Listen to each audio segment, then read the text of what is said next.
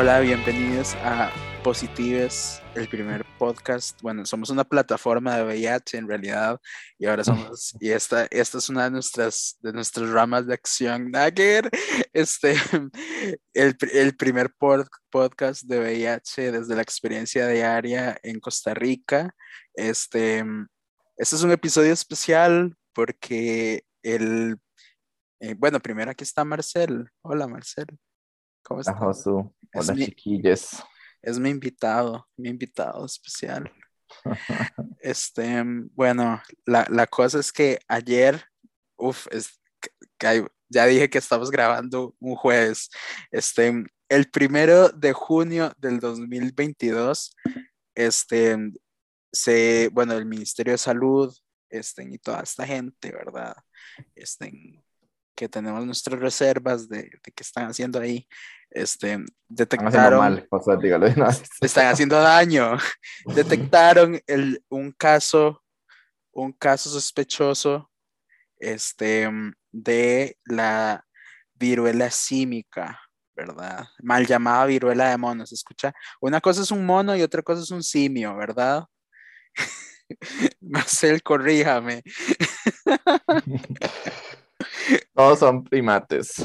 Bueno, pero la, la viruela es viruela símica.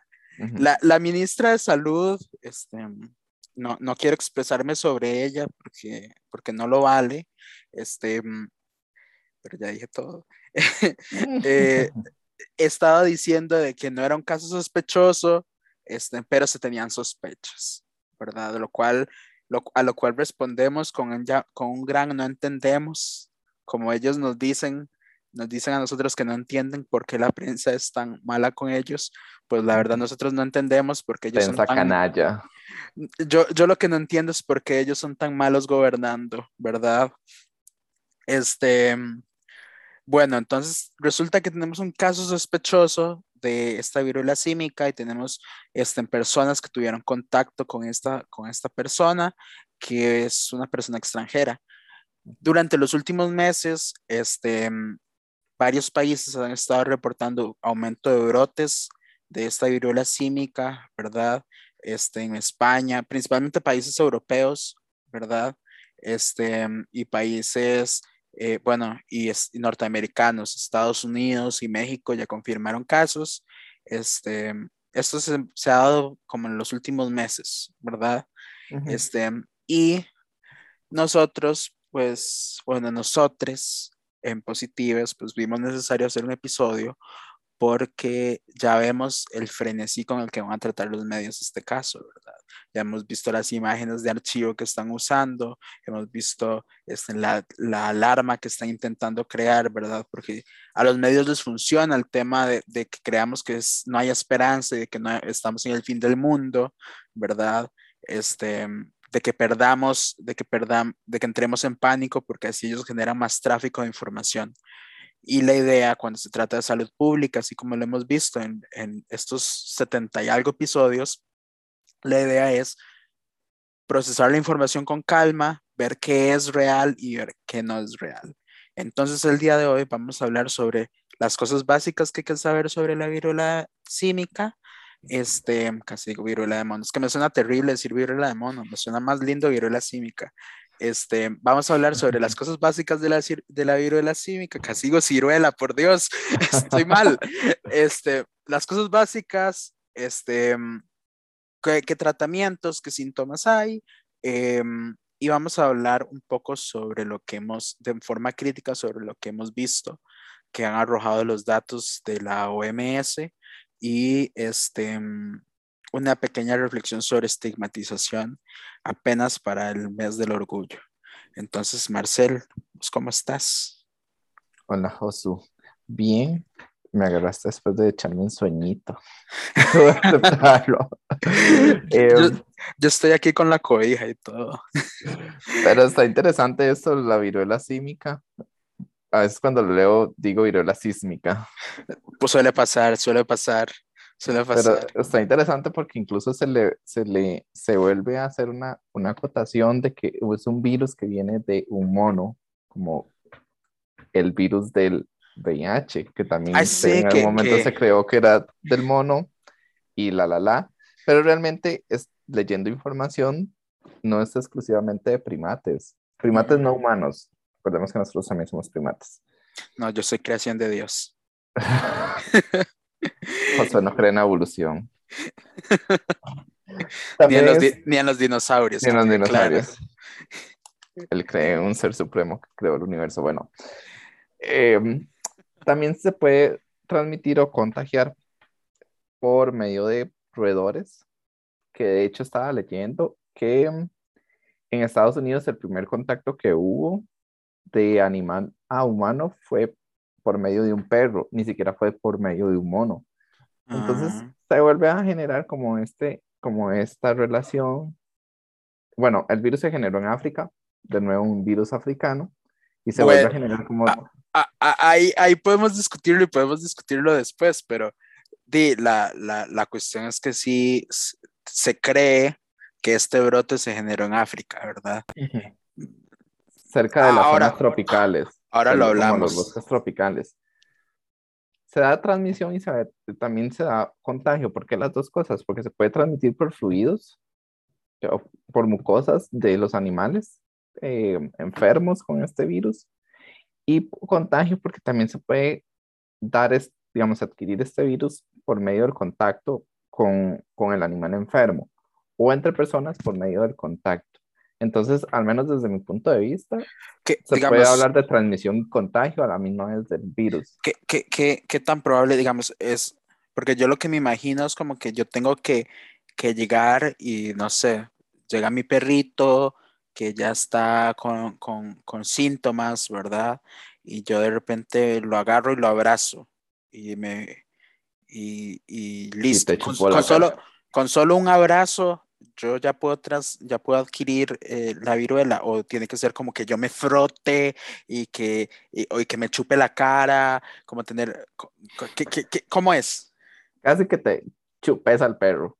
Ok. Creo que funciona como de esa forma porque di, si bien nosotros siempre pasamos en contacto con animales, al menos los que tenemos mascotas en la casa, difícilmente si tocamos el animal, solo por tocarlo vamos a adquirir alguna enfermedad propiamente de ellos.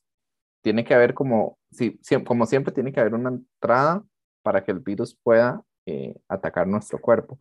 En este caso, si agarramos como el perrito enfermo, tenemos que tener contacto ya sea con una herida del perro o con las mucosas de los perros.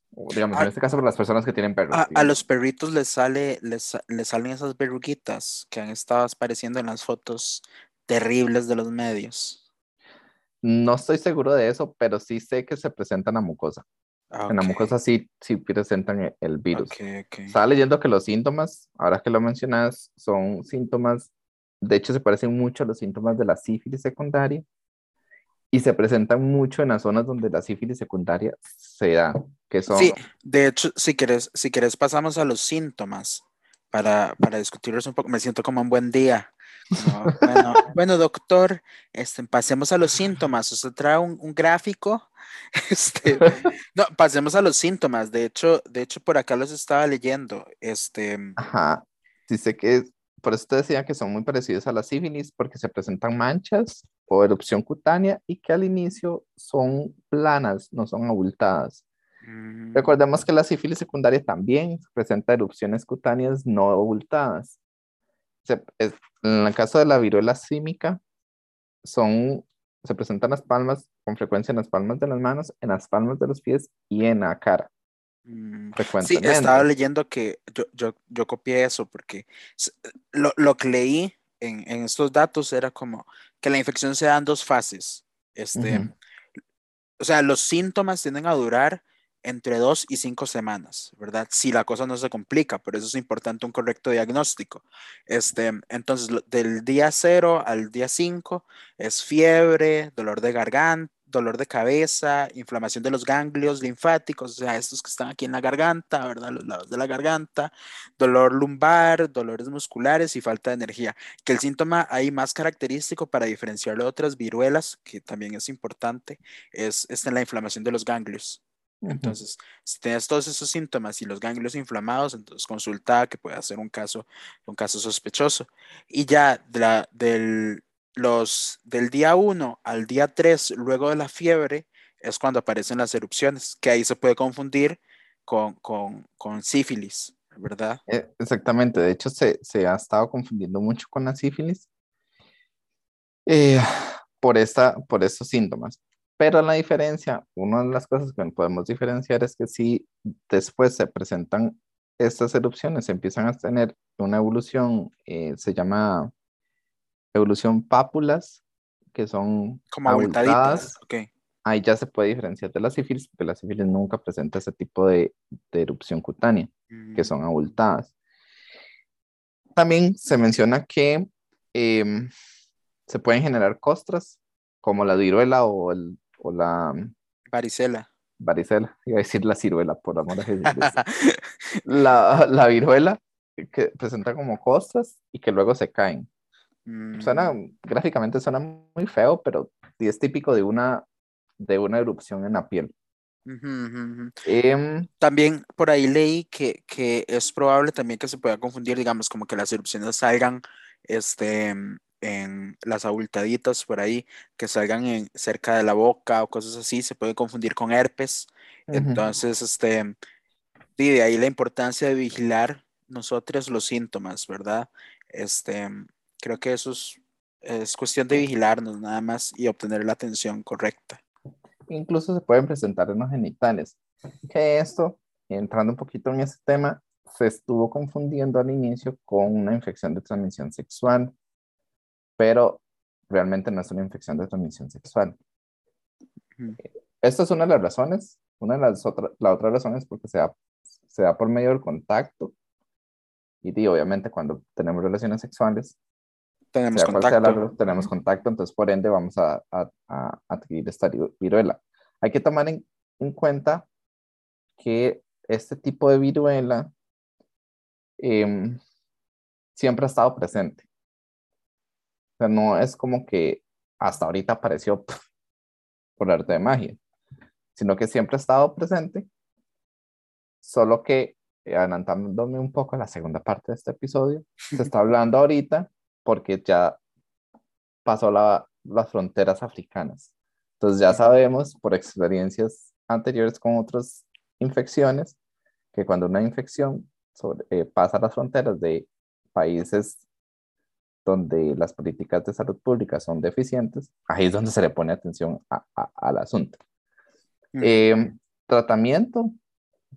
El tratamiento, ahorita las personas que están vacunadas contra la viruela en Costa Rica se dejó de usar, no sé cuánto, pero em, la, la, vacuna de la viruela, que en realidad se dejó de usar a nivel mundial porque se erradicó la viruela, entre comillas, está protegiendo un 80-85% a las personas. Entonces eso hace que los síntomas sean muy leves. Donde los síntomas son muy graves son en los niños. Eh, y por obvias razones, los niños cuando están creciendo están generando todavía eh, eh, defensas contra este tipo de virus y otras em, infecciones o enfermedades. Y también, volvemos a lo mismo, la erradicación de la vacuna genera a que estemos más propensos a eh, adquirir esta, este, este virus. Un diagnóstico. ah, ahí, quiero, ahí quiero meter la, la, cuchara, digamos, como no existe como algo que te va a curar mágicamente. Creo que eso es importante aclararlo. O sea, es igual que con, con, la COVID en este momento. O sea, vos tenés la vacuna, no es que no te va a dar, vos te da COVID y no es que te van a dar algo mágico que te va a curar, ¿verdad? No es como, no es como una gripe o algo así que es, que es rapidito, se, se soluciona. Este, sino que se, el tratamiento que se da ataca los síntomas, ¿verdad? Entonces te van a dar diferente medicación para tratar los síntomas y controlarlos y mantenerlo lo más, lo más amigable posible. Yo sé que una, una, enfermedad no es amigable, pero este, como lo más, lo más ameno con tu cuerpo para que no te pongas grave, ¿verdad? De hecho, em, la Agencia Europea de Medicamentos eh, autorizó el uso de un tratamiento que se llama tecovirimat, que es un antivírico, que fue desarrollado para la viruela, pero no está ampliamente disponible. Esto nos lleva a pensar de nuevo que los medicamentos o la salud no es accesible para todas las personas. Eh, una forma de diagnóstico, pues obviamente si presentamos síntomas eh, relacionados a este tipo, a este, a este virus, lo ideal es acudir al médico, porque si es altamente contagioso o infeccioso, em, y solo se puede diagnosticar por medio de em, técnicas moleculares de PCR, que son como las más exactas, las que pueden dar con más claridad si es un virus o no. En muchos países donde la tecnología no es tan, em, tan desarrollada o los sistemas de salud no tienen acceso a tecnologías tan avanzadas, por ejemplo, como los que tenemos acá, que realmente la caja tiene muy buena tecnología para eh, hacer este tipo de análisis, se están utilizando diferentes análisis de diagnóstico pero pueden dar pruebas, pueden dar falsos positivos por muchas varias razones, porque se utilizan, por ejemplo, pruebas para detectar antígenos o anticuerpos de otros virus. Entonces pueden dar pruebas eh, que se llaman falsos positivos. Entonces hay que tener como un poquito de cuidado como con eso.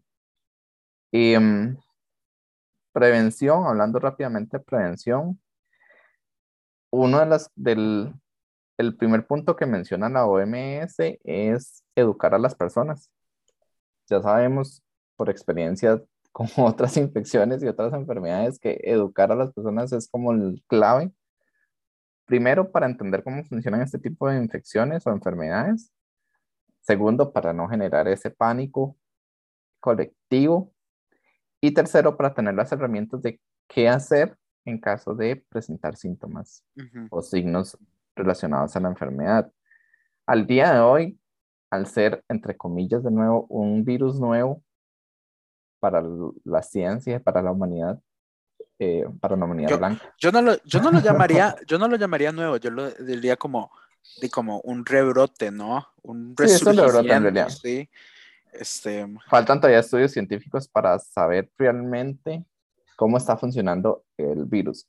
Creo que va a pasar igual a como pasó con el VIH, a como pasó con el COVID, que obviamente al inicio no se sabía exactamente a ciencia cierta cómo funciona, pero conforme va pasando el tiempo, eh, las investigaciones van saliendo, sabemos cómo prevenirlo, sabemos, eh, encontramos más tratamientos y demás.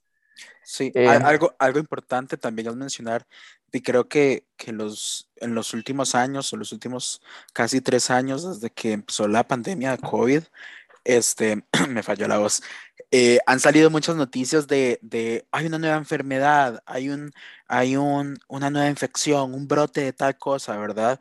Brotes siempre han habido, este, funcionan periódicamente. Es, lo mismo con la influenza todos los años, ¿verdad? Hay brotes de influenza y no quiere decir que sea el fin del mundo.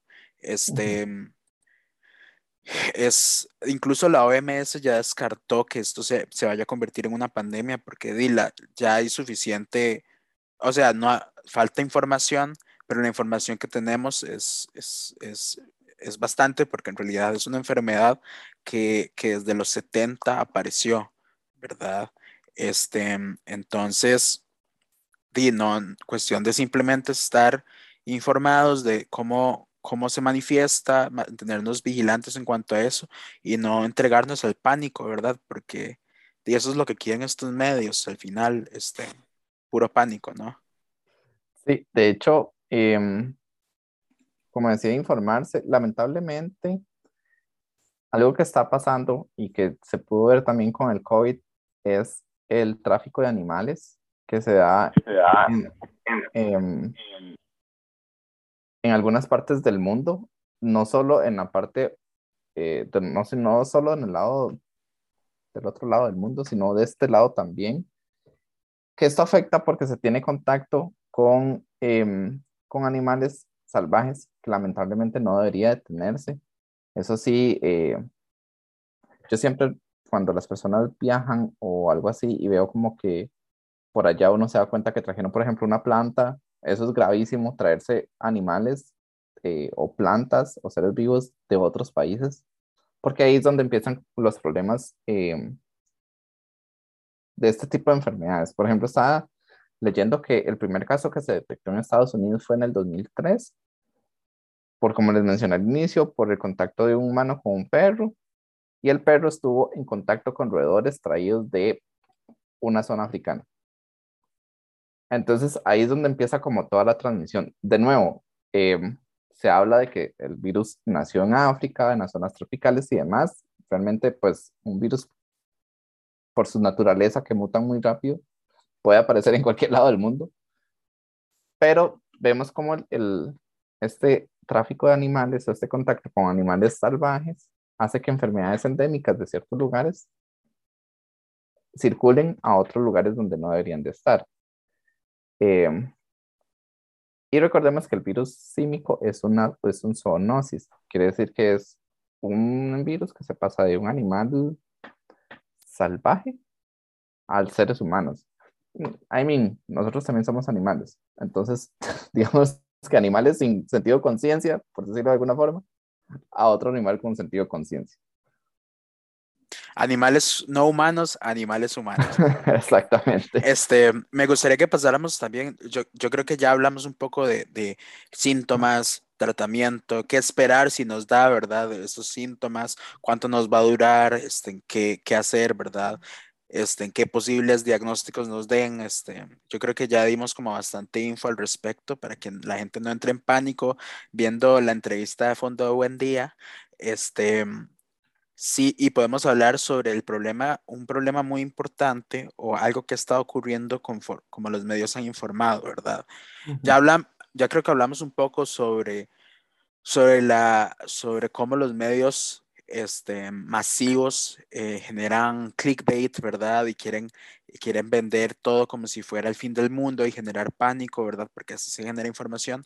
Pero al lado de eso se ha estado, este, cayendo en prácticas este, diversifóicas y también racistas, ¿verdad? Este, muchas de las... Eh, y, esto va del lado de que se crea siempre que las enfermedades vienen de África, ¿verdad? Este, por ejemplo, el VIH se decía antes que venía de África de alguien que tuvo, esto fue lo que, lo que al menos a uno le decían, que alguien tuvo sexo con un mono, ¿verdad? y, y, se generó de ahí, ma, es, es, cierto, decían esas cosas, este, o, o siempre que se habla de historia de las enfermedades, siempre ah, empiezan hablando como, bueno, esta enfermedad se origina en África y todo eso, y qué tanto de eso es cierto y que tanto de eso es simplemente siguiendo las narrativas que se han construido, estas metanarrativas que se han construido en las mismas ciencias históricas, ¿verdad? Este, porque, porque de hasta ahora, por ejemplo, COVID, este, la gente sigue diciendo como es un virus chino y todo esto, pero y la verdad es que nadie sabe dónde vienen estas carajadas, o sea, como vos dijiste, este, estas cosas mutan, este, se transforman a cada rato, ¿verdad? Entonces, 10 es para mí, al menos para mí personalmente, este, me, es hasta cierto punto este, ofensivo que digan que, que X de virus viene de África y que siempre se refiere a África, ¿verdad? Que también obedece que también obedece a razones estructurales, ¿verdad? Creo que lo, estuvimos hablando antes, que, que son zonas por ejemplo, esto de que se decía que la viruela estaba erradicada y, por ejemplo, ya no se vacuna la gente contra la viruela, ¿verdad?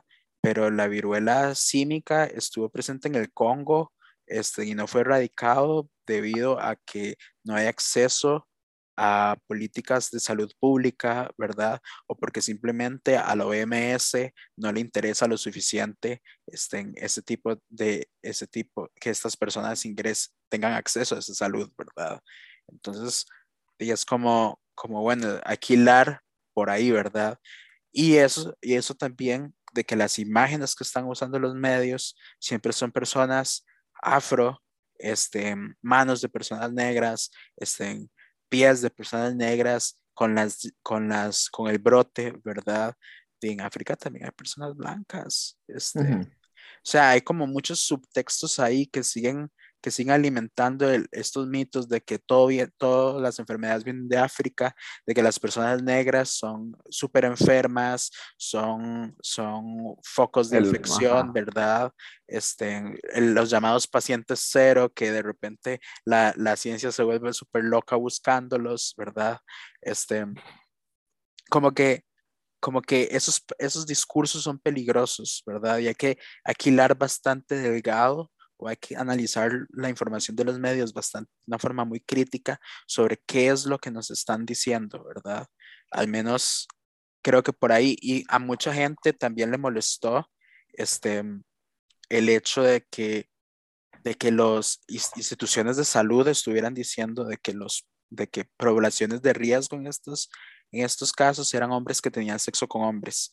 Este, yo, yo sinceramente creo, digamos, como que hay información que puede parecer estigmatizante, pero en realidad no lo es, ¿verdad? Por ejemplo, es cierto que en España y en Reino Unido los focos, los, los principales grupos afectados por esto este, fueron hombres que tienen sexo con hombres y personas LGTBQA más, ¿verdad? Este, eso nos, esa información por sí sola no es estigmatizante, ¿verdad? Porque hay gente que se preocupa mucho por el estigma.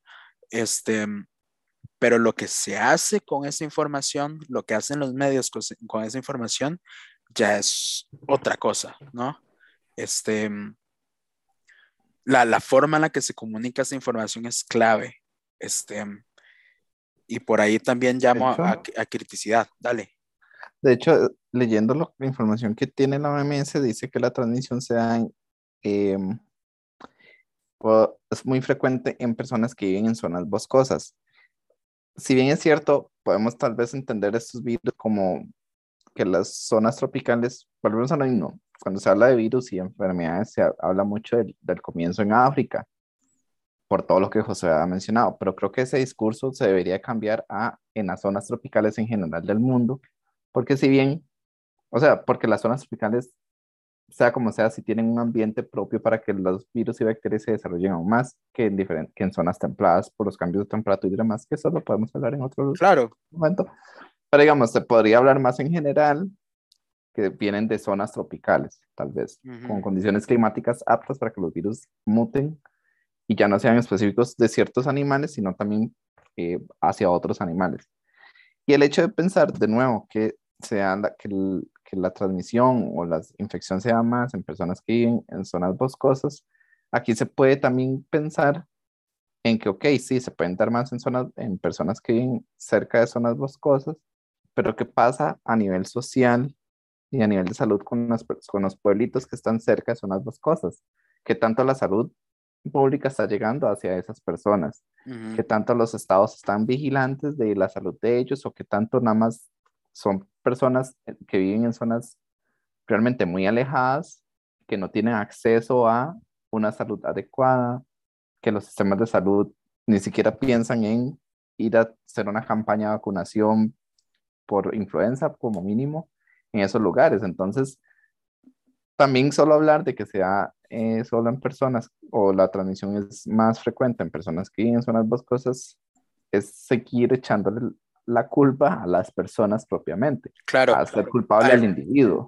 Al final, el tema de salud pública no es un tema individual, ¿verdad? Como nos lo han querido vender este, los últimos dos ministros de salud, el ministro saliente y la ministra que está ahorita, ¿verdad? No es un tema de que, de que, ah, es que ya la gente no quería eso, no, bueno, no, es un tema público, es un tema político, ¿verdad? Este, a qué obedece que estas poblaciones sean las más afectadas, ¿verdad? No es coincidencia de que en el, en el VIH, en el COVID y ahora con esta viruela símica, las poblaciones afro y las poblaciones hombres que tienen sexo con hombres y LGBTIQA más sean las más afectadas, ¿verdad? Es porque la, la salud pública se ha encargado de proteger a la persona a la persona útil al capitalismo, ¿no? A la persona blanca, heterosexual, clase media, estudiada, de ciudad, ¿verdad? Y cristiana. Y se ha encargado de excluir a las personas negras, a las personas LGTBQA+, a las personas indígenas, etcétera, ¿verdad? O sea, hay un juego de poder en medio de todo esto, hay juegos de poder, ¿verdad? Y creo que, que, que eso, es, entender eso, es clave para entender cómo han operado las últimas pandemias y también para, para hacer la lectura en los medios, ¿no? Es clave, eh, o sea, es, es clave para no irnos, irnos pollitos viendo la imagen de una persona negra con, con las erupciones en las manos, ¿verdad? Y, creernos en nuestro imaginario de que África es la cuna de las enfermedades, porque yo he estado en conversaciones en las que eso se ha dicho, ¿verdad? Y es indignante ver, ver cómo la gente en serio se cree esas narrativas, ¿verdad? Y vos te puedes estar dando un debate sobre cómo eso no es cierto, ¿verdad? Pero la gente está cegada. Eh, no es que esté cegada, sino es que está, se cree tanto estas narrativas que, que no dan el brazo a torcer y no, dan, no entienden otra, otro tipo de, de, de lecturas, ¿verdad?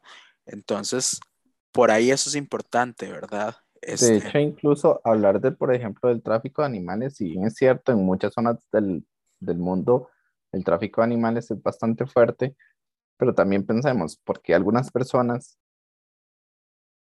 eh, trafican animales? Porque algunos pueblitos, eh, una familia donde el principal fuente de ingresos es su papá, eh, o, o incluso ni siquiera puede ser el papá, sino cualquier otra persona tiene que recurrir a cazar animales salvajes para poder llevar alimentos a su hogar, digamos, porque también es el hecho de, de tener deficiencias en los sistemas de salud pública y también el acceso a trabajos, el acceso a, a un ingreso económico estable para las familias. Em, de nuevo, darle las herramientas o hacer que esas zonas rurales tengan un mejor desarrollo y que, que, se creen políticas donde el desarrollo sea interno, donde se trabaje en comunidad, donde los gobiernos se acerquen a esas comunidades también.